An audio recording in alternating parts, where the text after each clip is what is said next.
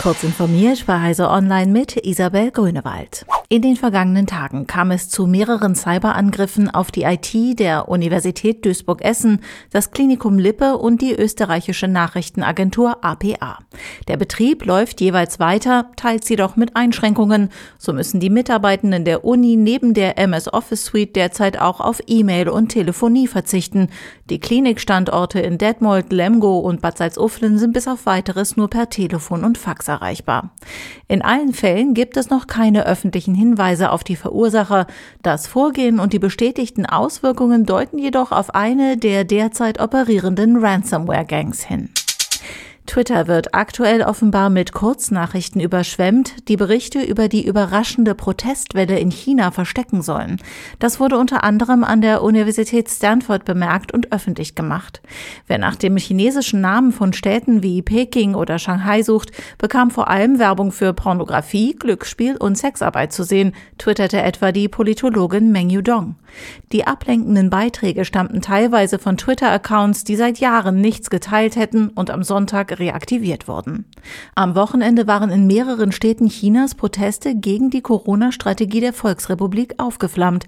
Aktuell ist laut Experten etwa ein Fünftel der zweitgrößten Volkswirtschaft der Welt von Lockdowns betroffen.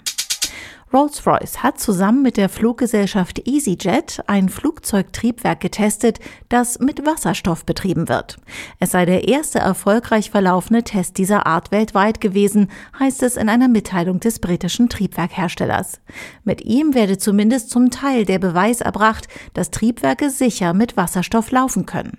Am Ende der Entwicklung steht das Ziel, sichere und effiziente Triebwerke für Passagierflugzeuge zu bauen, die mit Wasserstoff betrieben werden können.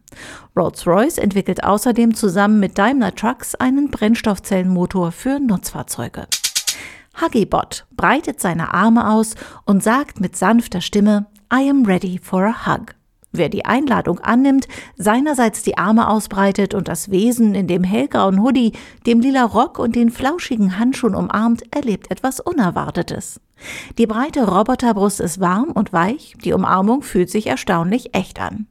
Alexis Block hat den Hugibot im Rahmen ihrer Doktorarbeit am Stuttgarter Max-Planck-Institut für intelligente Systeme sowie der ETH Zürich entwickelt. Ersten Studienergebnissen zufolge senken die Roboterumarmungen den Stresslevel. Diese und weitere aktuelle Nachrichten finden Sie ausführlich auf heise.de. Werbung.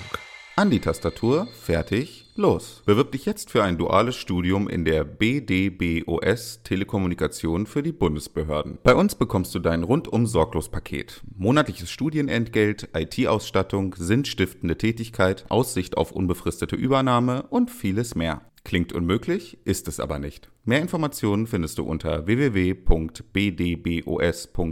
slash duales Studium.